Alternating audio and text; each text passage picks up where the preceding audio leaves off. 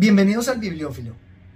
Continúo repasando las obras de la colección de ganadores del Premio Nobel. En esta oportunidad traigo un escritor francés que me parece que es el Voltaire moderno. También maneja mucho la ironía, también fue un gran filósofo y literato, que siendo ganador del Premio Nobel lo rechazó. ¿Acaso creo que como Voltaire lo hubiera hecho también? Se trata de Jean-Paul Sartre con las obras de teatro La puta respetuosa y A puerta cerrada.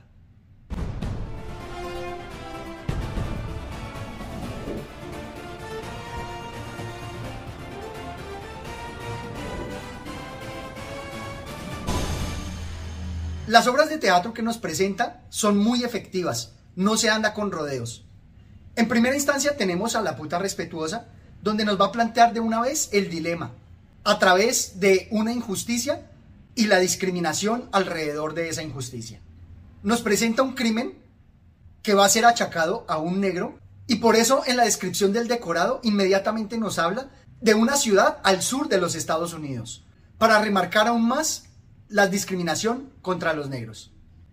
Inmediatamente nos presenta, incluso sin nombre, al negro, solamente así, negro. Quiere decir que solo me queda dar vueltas hasta que me atrapen. Cuando blancos que no se conocen se ponen a hablar entre sí, es que va a morir un negro. Diga que no hice nada, señora. Dígaselo al juez. Dígaselo a la gente del diario. Quizá lo publiquen. Dígaselo, señora. Dígalo. Dígalo. En estos diálogos de una vez nos presenta el dilema y también va a destacar una doble discriminación, porque vamos a ver que hay discriminación contra el negro, pero también contra esta eh, protagonista, que es una prostituta. Y es que la trama que nos va a presentar va a aprovechar para mostrarnos eh, la corrupción policial, la corrupción del Senado e incluso el chantaje, porque a lo largo del diálogo van a convencer de declarar mentiras y falsedades a esta mujer, poniéndola ante un terrible dilema moral. Fred dice suavemente, no nos gustan mucho los negros aquí, ni las blancas que se divierten con ellos. Lizzie contesta, suficiente, no tengo nada contra ellos, pero no quisiera que me tocaran. Y Fred contesta, cualquiera sabe, eres el diablo, el negro también es el diablo. ¿Así que intentó violarte? Como les digo, vamos a ver remarcado allí varios niveles de discriminación, no solo contra el negro, sino contra la mujer dedicada o la mujer que se deja tocar por los negros. Y más adelante, ¿te das cuenta de lo que vas a hacer? ¿Qué es lo que voy a hacer? Vas a declarar contra un blanco por un negro. Si el blanco es culpable, no es culpable. Si ha matado, es culpable. ¿Culpable de qué? De haber matado. Pero es un negro lo que ha matado. ¿Y qué? Si se es culpable cada vez que se mata un negro. Este diálogo me parece muy elocuente. Me recuerda mucho las críticas que hacía eh, Germán Castro Caicedo en su crónica El huracán, donde se muestra que la práctica de matar indios, en este caso negros, no genera problemas de conciencia a esta clase poderosa. Al contrario, lo ven como algo normal. Pero vamos a ver que el alcance que da el autor es mucho más amplio, porque se va a toda la ciudad. Veámoslo acá. Fred dice, la verdad, una ramera de 10 dólares, ¿qué quiere decir la verdad? No hay verdad, hay blancos y negros, eso es todo. Y más adelante, Fred dice, es un hombre de bien, para ti no significará gran cosa, pero es un hombre de bien. Lizzie contesta, un hombre de bien que se arrimaba todo el tiempo a mí y trataba de levantarme las faldas. Vaya con el hombre de bien. No me asombra que seáis de la misma familia. Fred levantando la mano. Marrana. Se contiene. Eres el diablo. Con el diablo solo se puede hacer el mal. Te levantó las faldas. Disparó contra un negro sucio. Vaya cosa. Son gestos que se hacen sin pensar. No importan. Tomás es un jefe. Eso es lo que importa. Y esta obra me hace pensar muchísimo en Colombia, donde hay una clase política que se llaman a sí mismos la gente de bien, como acá, y se dan licencia para hacer y cometer cualquier cantidad de crímenes. Cuando en realidad no importa si somos blancos o negros, si somos adinerados, pudientes o pobres, si estamos cometiendo un delito, es lo que importa. No nos hace gente de bien nuestra cuna, sino nuestros actos. Me gusta que el autor explora todas las posibilidades y logrando poner a esta puta frente al negro, incluso usa de la misericordia de esta mujer hacia el negro y hacia esta situación y hacia este dilema moral que nos muestra que esa misericordia pudiera darse con que el hecho fuera diferente y no se viera el negro en persecución. Dice así. Lizzie dice, nada. Tal como están las cosas, es una desgracia que el negro no me haya violado de verdad. El senador emocionado, hija mía. Y Lizzie contesta tristemente, a usted le habría alegrado mucho y a mí costado muy poco.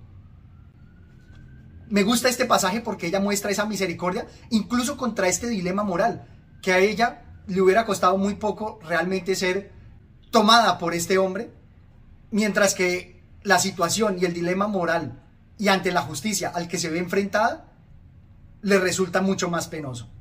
Porque vamos a ver que las dimensiones que toma este hecho van a escalar, van a verse envueltas en mayores alcances, en más acción. Lizzie se pasa la mano por la frente. Ya no sé qué pensar.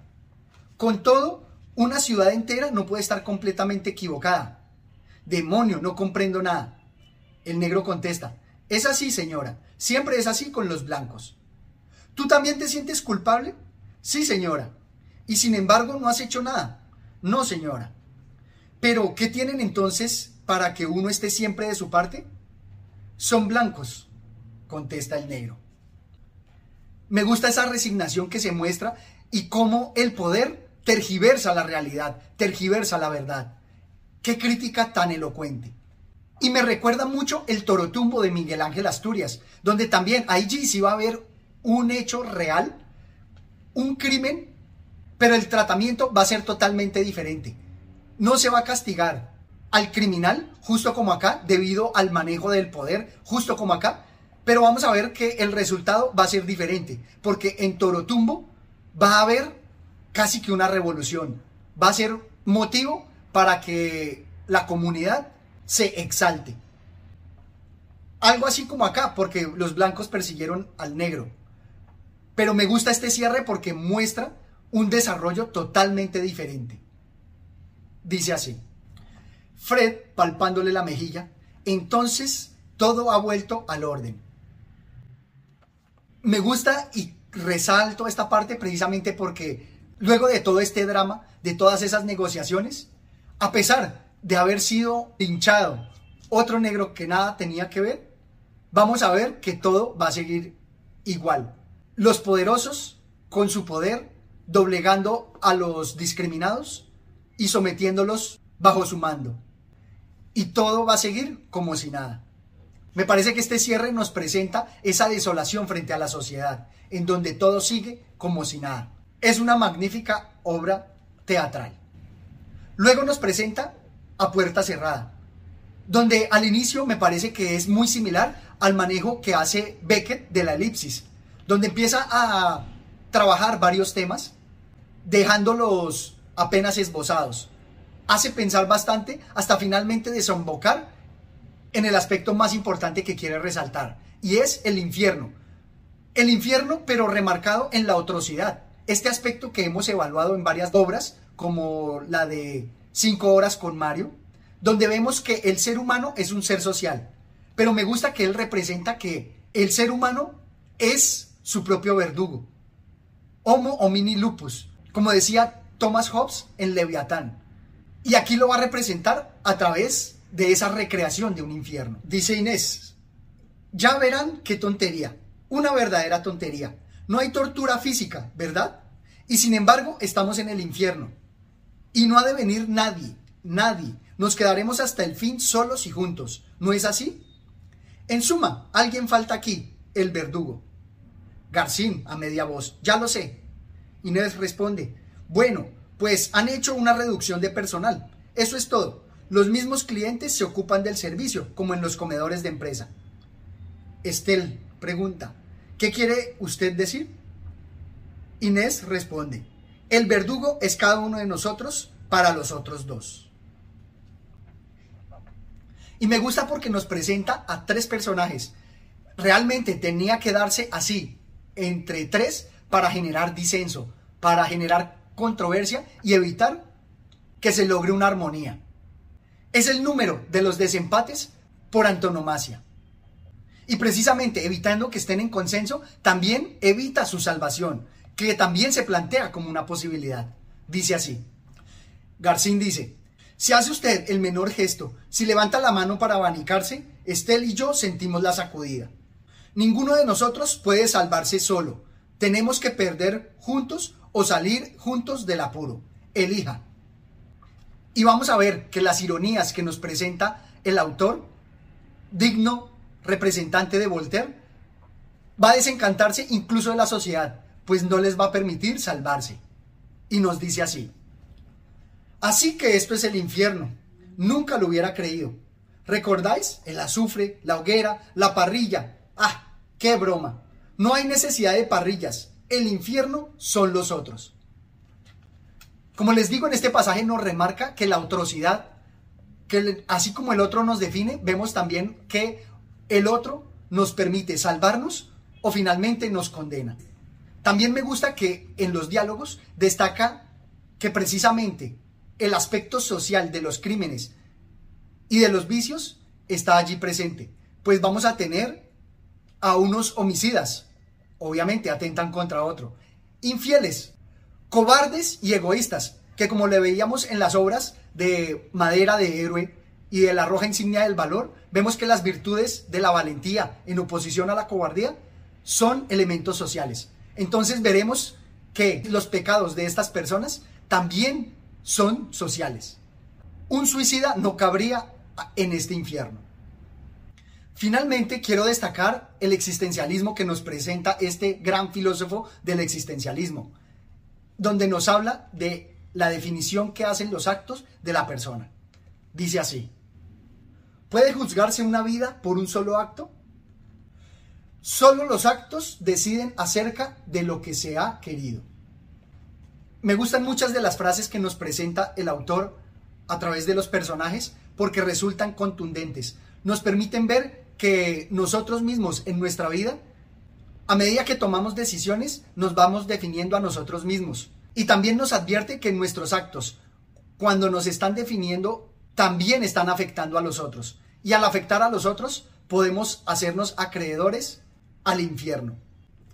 Esto es todo cuanto tenía por compartir con ustedes. Los animo a que lean estas obras de teatro tan entretenidas y sencillas de leer. No olviden suscribirse al canal, dejarme sus comentarios y hasta una próxima oportunidad. Gracias.